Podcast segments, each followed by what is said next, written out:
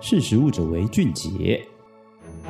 Hello，大家好，欢迎收听今天的节目，我是实力的副总编辑玉婷。那今天呢，我们很荣幸的来邀请到我们在去年二零二二实创奖获得我们企业永续创新奖二星的这个里仁事业股份有限公司。那它以这个可堆肥的生质袋开创循环经济新价值这样一个方案呢，获得了我们实创奖的一个荣耀。那今天就来邀请到我们里仁的开发经理周瑜英经理来跟我们分享一下这整个这个生质袋开。发的一个过程以及最后的成果。那欢迎周经理。Hello，大家好，我是李仁的语音。好，谢谢经理今天特别来到我们现场哈，来跟我们分享。那其实大家都知道，李仁是台湾哈呃很常年很早就在做这个推广有机的实体的通路。那在通路上面呢，除了贩售我们的有机蔬果之外，当然也有很多的这个好的一个加工产品。那现在因为大家都在提倡永续哈这件事情，那回。过头来看到零售通路上面在贩售蔬果的时候，其实我们都会用塑胶袋装，比较少裸卖的状况。主要也当然是为了这个新鲜，或者是说它的卖相不要让它有一些污染等等。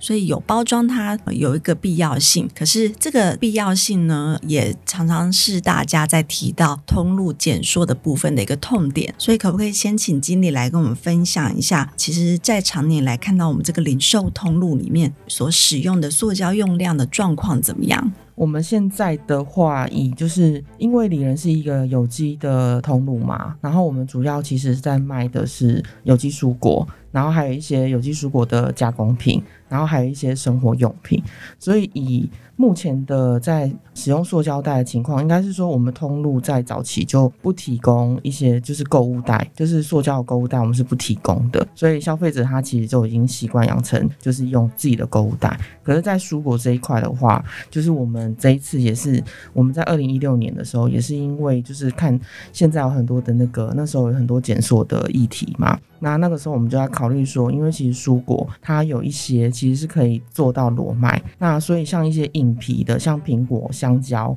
还有凤梨这一类，其实我们都已经是用裸卖的方式了。那后来其实因为有个议题是说，蔬果要包装，呃，我们有机蔬果需要做一个就是避免交叉污染，因为有机法规的关系，所以就一定要用到塑料袋嘛。去做那个蔬菜包装，还有一个就是门市在卖那个叶菜类，叶、嗯、菜类其实它很多很容易失水，因为你看，如果你在菜市场的话，你去到传统市场，其实你会看到说，他在传统市场卖，他早上卖的是很新鲜的，嗯、可是他越到中午，他是不是就会开始打折特价？对，对啊。但是超市不可能是做这样子嘛，嗯、因为我们都是固定的定价，即使说我们会看，可能过几天之后会开始做打折，可是也不会当天做这个动作，所以它的那个保鲜度很重要，所以你一定要用套袋，所以这个时候我们才选择用到一些就是可以分解的材质。嗯，那应该来讲说，刚刚玉婷问到的说，现在超市用的塑料袋是，如果外面的话，应该是大家还是普遍都会必须啦，因为以超市的现况来说，一定会用到塑胶的套袋去做蔬果保鲜。是，那刚好提到就是我们一六年开始就思考到这样子一个减塑的议题，先从一些可以裸卖的水果开始，对，但是有机蔬菜这一块难免会需需要有塑胶套袋的部分，那那时候是怎么开始去思考在材质上面来去做研发呢？这个就是有一个观点嘛，因为我们那时候就是想说，我们不要因为从永续的角度啦，那个时候其实海洋的议题、海洋垃圾的议题很大。那我们也是从就是中途岛那个影片里面去看到说，其实海洋不管是海洋或者是生物，他们都他们的食物当中其实已经都包含了塑胶。那这样子的问题，其实回过头来，其实就是我们自己生活消费上面一定有造成的原因，所以我们其实就在想说，从我们的角度要怎么样去减少使用塑胶。那很多面向，那蔬果是其中一个。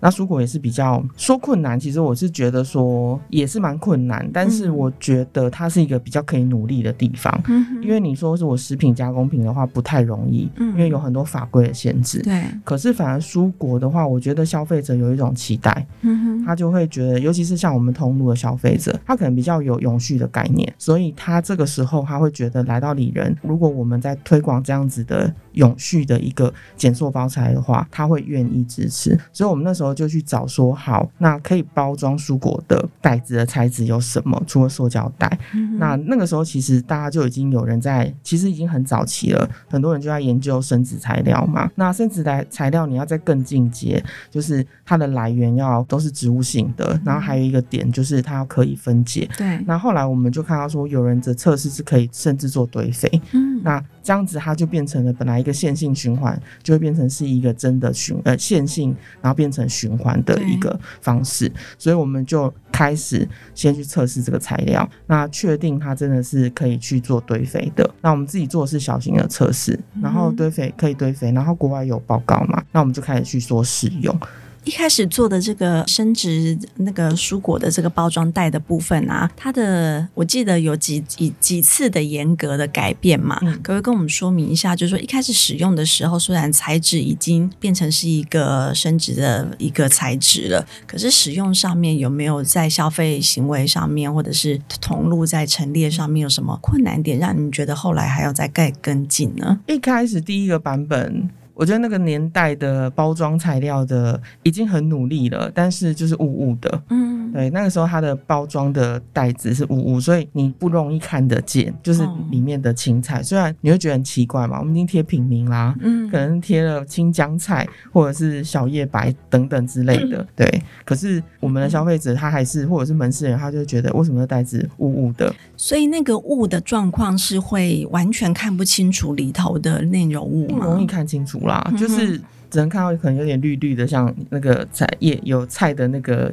样子，但是就是几乎像雾面一样，所以真的，我觉得以消费来说，他可能他想要看到菜的品质，虽然我觉得我们消费者也不是真的那么介意说他一定要买到一个他看得很清楚、完全透明袋子装的菜，可是呢，就是会有一个会有一个觉得在。消费上我觉得很奇怪的一个，可能有点不安心吧。就是，啊、例如说我们自己去超市同路上面，同样的小白菜，我可能还是会看一下，哎、欸。哪个比较绿？对，或者是说有没有虫蛀的比较少？哪一只我比较喜欢？对啊，长度啊、大小啊这些，对，所以当他没有呃没办法看得很清楚的时候，会有消费者来反映，是不是？对，门市人员会反映，然后消费者也会问，嗯、所以其实这个，而且他就是我们那个时候其实是希望说，我们会在那边做理念宣导，但是消费者他嗯、呃，我觉得是一种就是心理上，就是他还是会好奇啦，所以我们为了减低这种他在采购上面的一些迟疑啦，所以还是跟供应商这边跟他讲说，尽可能还是把袋子去调整一下。嗯、那又要让他在调整过程，他比较不透，比较透明了，可是他就很容易皱，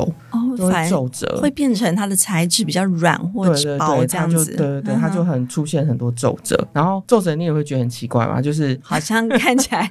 不知道放多久的感觉，或者堆做堆叠的感觉，会一直 就很好奇，说你到底是在买菜还是买包装买袋子？对，但是你就是两边你都要兼顾消费者他的观感，这种是消费心理的问题哈。对啊，所以后来这个第二代它还会走嘛，所以到了还是跟厂商说你要改进啦，不然的话，这我们都还是一直在采购支持嘛。但是有跟他说，这真的要改善，不然的话，嗯、你那个皱褶，其实消费者他还是门市人员，他会觉得就是。怪怪的，好像摆起来不好，不够也不够好看，摆起来不好看，对啊，嗯、所以后来他真的就是改进，然后就是我们一直不断支持跟呃给他回馈意见的过程当中，他就去调整了，因为他们可能他们也想要做到商品化嘛，让他可以就是更接近消费者的期待，所以他们就达到了就是也比较透明，然后也就是没有皱褶这样子。哎、欸，所以这样三次的改版大概花了多少的时间？应该也有几年的时间，因为你看，二零一六开始嘛，其实我们是陆陆续续一直这样调整的。嗯，最新的第三版应该是在大概什么时候推出的？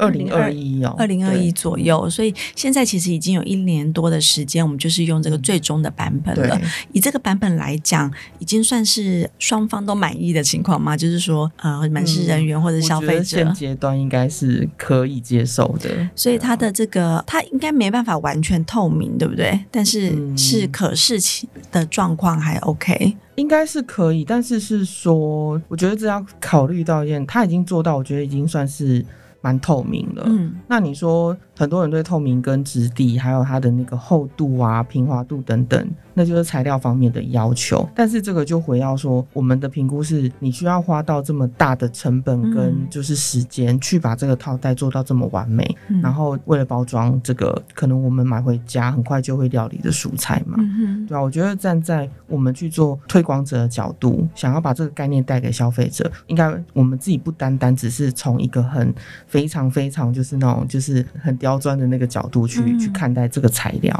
所以我们要目的其实并不是。做的完全跟一般的塑胶套袋一模一样，而是在这个生殖袋里面，我们怎么样去达到一个平衡点？这样子，没错。对，那在这实行的两年多，嗯、呃，算是接近两年以来呢，这个，哎，其实应该是说，我们推动二零一六年以来，我们一直以来这个生殖袋都可以拿拿回门市做回收吗？嗯，没错，因为那个时候就是最最起初，刚刚跟玉婷讲到的嘛，就是我们找到这材质，它是可以做回收又堆肥，就看它可以分解。又堆肥，那时候第一个想法就是，哎，我们可以用这个材料，然后用这个包材，然后跟消费者提醒说，你下次回来买菜的时候，就把这个原本的袋子带回来，嗯，然后门市就设置回收点，然后就让他去做回收。所以这样回收的比例大概多少呢？嗯，初期的话比较高，三四成，后来就这几逐年这样子变得比较低。嗯哼，会会有这个变化的原因是什么？我觉得可能一点。啦，消费我们的宣导还是要一直不断的加强。当然，消费者他会有个一开始他会觉得哎、欸、很很热衷，因为我们是提醒。嗯、可是你后来会觉得大家应该养成习惯了吧，然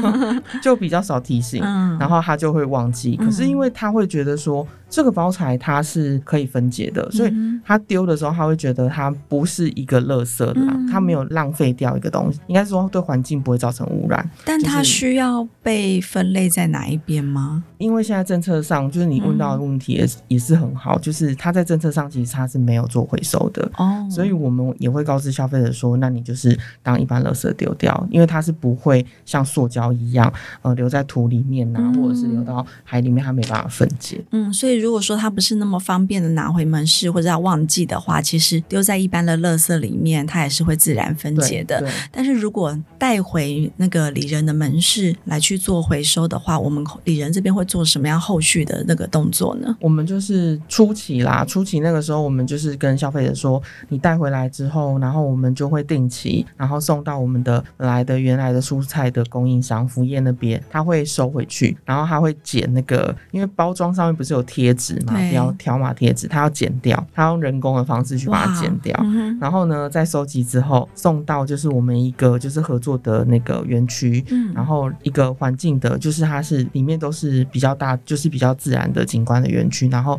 让他们开始帮我们做堆肥，嗯哼，对，那一部分它我们自己试做，那另外一部分其实我们也在一直不断的观察说它的成效是怎么样这样子，所以它堆肥后是也是一样是种植蔬果，我们就。就把它拿来，就是做那个呃，我们有在支持种树嘛，嗯，那种树它需要用育苗的时候，它可以当做那个介质培养土，是，对，哦，所以也一样，就是回到大自然，但是而且又有用途在这样子，对，对。那后来是怎么有开发出这个小盆栽的部分？这个也是，其实厂商他也一直在努力，因为这个生殖袋其实生殖袋它本身的成本其实是高的，那。它是透过就是我们很多供应商互相的支持，然后还有里仁自己吸收的成本，所以。才不会影响到消费者他采购的这个价格。但是从我们这一端，其实是希望说能够把它极大化利用。嗯，因为如果你把它丢掉，它就是垃圾。对，你今天只要没有做回收，其实不管是这个材料，或者是任何一个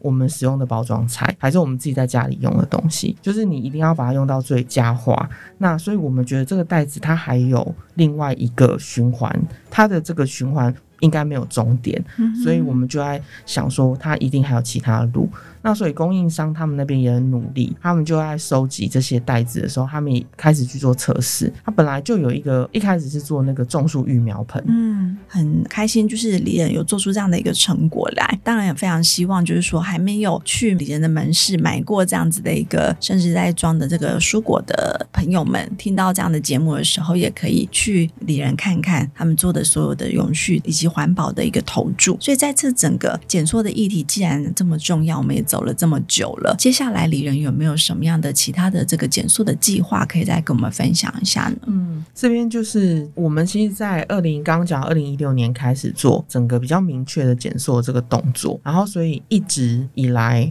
我们其实是把像是二零一四开始去思考这件事情的时候，那个时候是把所有的相关的人员都找来，甚至也后续也都跟厂商在互动，说你的产品你怎么样可以达到减少使用塑胶。然后那个时候是甚至逼到说每个商品都要减，哇，就是不只是农，就是我们现在卖的呃生鲜蔬果，是每个商品都要减，就是塑料袋哪一层塑料袋可以不要，然后体积可以变得更小。所以这个从那个时候开始。开始一直陆陆续续，我们现在每年，然后应该是我们每一次在做商品的时候，我们都会跟厂商先讨论一件事情，就是你要怎么样减包材，然后怎么样减少使用塑胶，然后甚至就是它的纸箱啦、内盒等等，可以怎么样做到最精简，嗯，然后就不要，但是你要保护好商品，是对啊，因为消费者他就是也很重那个外观嘛，但是就是这些我们都一直在跟厂商互动，所以包含像我们自己的食品，食品。的话，我们每年都要把商品做旧商品的话，就是包装材调整。嗯，像之前我们有一个乳酥饼，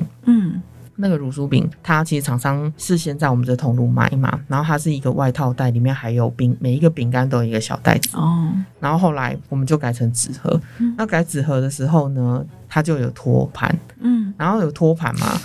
托盘还是塑胶的，对，托盘是塑胶的，就是一开始就这样卖，因为你怕裂掉，那个饼干会怕会裂，打打开会裂掉这样。后来就跟厂商说，我们就自己看，就觉得，哎、欸，那个托盘不要。嗯，那厂商说，你确定吗？因为那个托盘拿掉的话，那饼干就是盒子会变小，没有错，但是饼干有可能会撞裂。嗯，然后我们说没关系，我们消费的可以。然后所以后来他真的就改了，然后他自己厂商其实自己也觉得很不错，可是他不一定敢在外面试行，可是。在我们通路，他可以跟我们一起做这样一件事情，他自己也觉得很棒。嗯、然后我们消费者其实也会有感，连门市人员都会有感觉，说，哎、欸，那个是不是有，就是好像是剪包拆了？哦、对，就是哎、欸，他是把托盒拿掉这样。可是饼干真的有碎裂的很很严重吗？不会啊，嗯、应该是讲说它不会到碎裂，但它可能会。有时候撞到可能就会有点断掉，因为它比较长形的饼干，嗯嗯，对啊。但是我们消费者是不会，他其实可以理解我们在做这件事情。嗯、然后我觉得我们通路的意义就在这里，嗯，每一个东西的改变，像我们做洗发皂，嗯，就是在台湾应该是蛮不能说最早，可是是蛮前面开始去做洗发皂嘛。就是那时候也是检索，然后就是想说，那洗发精其实很多瓶罐，那有没有可能把它改变成是一个？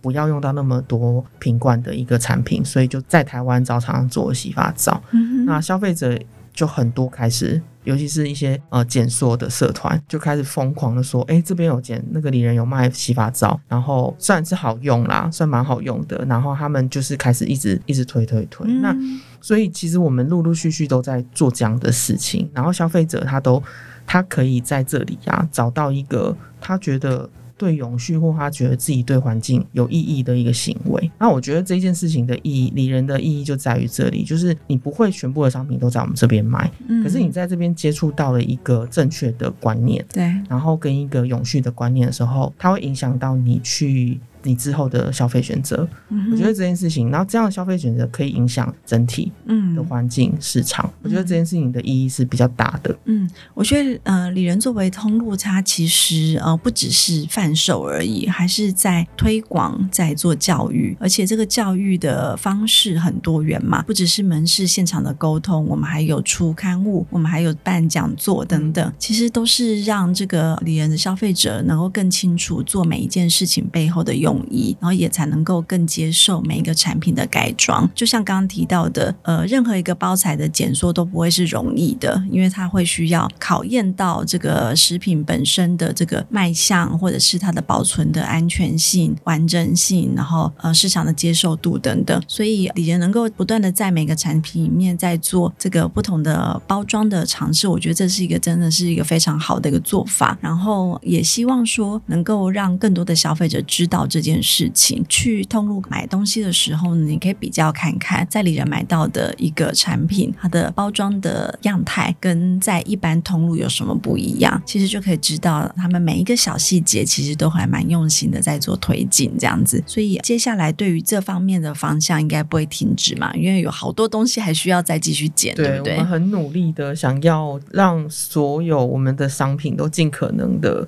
去精简它的包装，因为塑胶的包包装以食品加工来说，它没有办法不用，因为这有一些密封性啊、安全性的考量，所以你还是得用。但是也因为就是大家都知道我们在做呃循环包装跟永续的包装这一块嘛，所以有蛮多研发的业者他会推荐一些包装材，嗯，然后但是他他不是用塑胶的，然后来推荐给我们，然后问我们要不要测试。那我们其实常常要就是我们一直在评估啦，一直接到，然后一直在评估。然后我觉得比较较可惜的地方就是其实。当有这样子的观念跟趋势的时候，我觉得政策法规也要跟着一起进来。没错，对啊，嗯、因为这样子其实像现在每一次在讨论蔬果裸卖的时候，都是跟环保署跟那个就是食药署对，然后两边哦很多就是大家有不同的那个意见嘛，嗯、对不对？然后农业那边也有很多的呃考量，嗯，所以我觉得政策端其实需要帮的面向是蛮需要的啦，因为如果没有的话，还有材料端的开，就是能够让大家用到。多什么样循环程度的材料？我觉得这是大家要去思考的，不然的话，其实会很很容易就局限了。因为这样子，大家大家其实都有理由可以不要做。对对，没错。周经理讲到一个非常大的重点，就是其实通路或者是各个品牌厂商走的前面其实没有用，因为你如果没有政策的支持或者是大力的推进这件事情，在产业里面永远都会只是一个小部分的人在努力而已。那消费者他能够一起跟进。的这个速度也会更慢，因为他能够买到的东西相对的类似的东西还是少的。对，对，并不是说李仁现在做的很努力，然后但是李仁的门店它还是有一个限制啊，并不是所有的呃乡镇或是任何人他都可以容易买得到。所以这个就是我觉得政府还是像刚刚提到的各个部门怎么样去整合。然后现在在讲减塑的最新的环保新制，当然是循环杯或者是这个呃外带杯的这个呃折扣的部分。对，但是这个只是其中一块嘛。那虽然推进。这一块也已经不容易了啦，对。但是怎么样在各部会之间整合？尤其刚刚提到的，在零售端已经弄，应该说食品包装为什么难减塑的原因，其实就尤其尤其像蔬果这一块，嗯、因为它在产地是农委会管的，嗯、它到它到包装这边的话，通路这边又是食药署管的，但是减塑又是环保署管的，嗯、所以其实光是一个东西，它就有三个部会。嗯、那我自己是觉得说，现在食农教育法已经通过了，在我们的实行细则。里面在上呃三月的时候已经公布了，其实里头有一块就是关于环境永续的这个部分，在减塑这一块是有提到必须跨部门的来去合作，所以我也非常期待，就是说食农教育法能够帮助我们在这一块能够走得更快跟更远。这当然前提就要回到我们这个法规怎么样去落实在各个部分，甚甚至是让消费者啊怎么能够理解到这个从教育端呃这个教育不是只在学校而已，而是消费者行为。上面的教育，每个每个人他都必须去理解到整个食物生产流程，以及我们跟地球永续之间，我们怎么去取得平衡。所以也非常感谢李仁先为我们做出这样的一个通路的示范。这的确会是一个不容易的路，但是一直以来李仁都在挑战自己。对，所以也非常开心，就是周经理今天来跟我们分享这么多呃李仁来去投注的一些心血。对，那今天的节目我们就分享到这边，也谢谢经理今天的分享。希望每个听众朋友们听到这一集节目。之后呢，也多去注意到你身边的这个所有的减塑的这个议题，然后去付诸行动，然后到里人来看看我们所谓的这个可堆肥生殖袋，它可以去怎么样创造这个循环经济的价值。那今天的节目就到此为止，我们下次见，拜拜，拜拜。识时务者为俊杰。